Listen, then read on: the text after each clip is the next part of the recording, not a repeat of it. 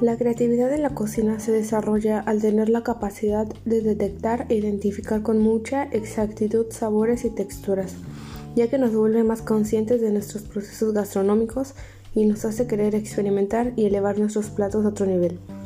La cocina creativa abarca todo aquello que esté relacionado con la innovación en los platos. Es parte de la cocina de vanguardia. Hay tres claves fundamentales en la cocina creativa, las funciones de los productos, la forma de cocción y cómo se presentan en la mesa. Para llegar a un plato que sea innovador, que llame los sentidos, que pueda llegar a considerar cocina creativa, hay que pasar por un proceso largo en la que la paciencia es la clave, incluso más que la propia creatividad. Aunque como era de esperar, la creatividad es clave en todo este proceso.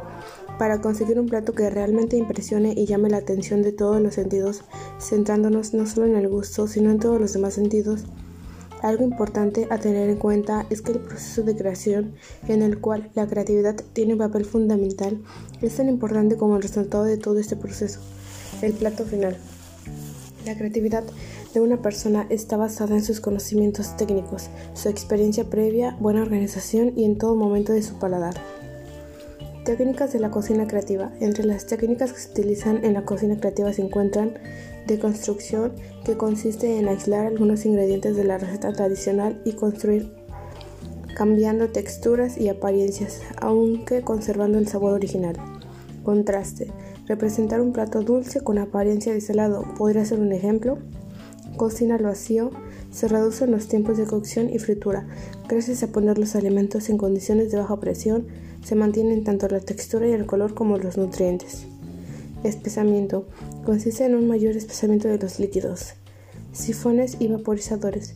Consiste en convertir en espuma y nubes los alimentos, consiguiendo mantener el sabor original de frutas y verduras.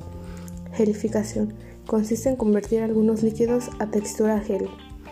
Usos de gases criogénicos. Consiste en un enfriamiento rápido de la superficie de los alimentos, consiguiendo contraste entre frío y calor y entre texturas.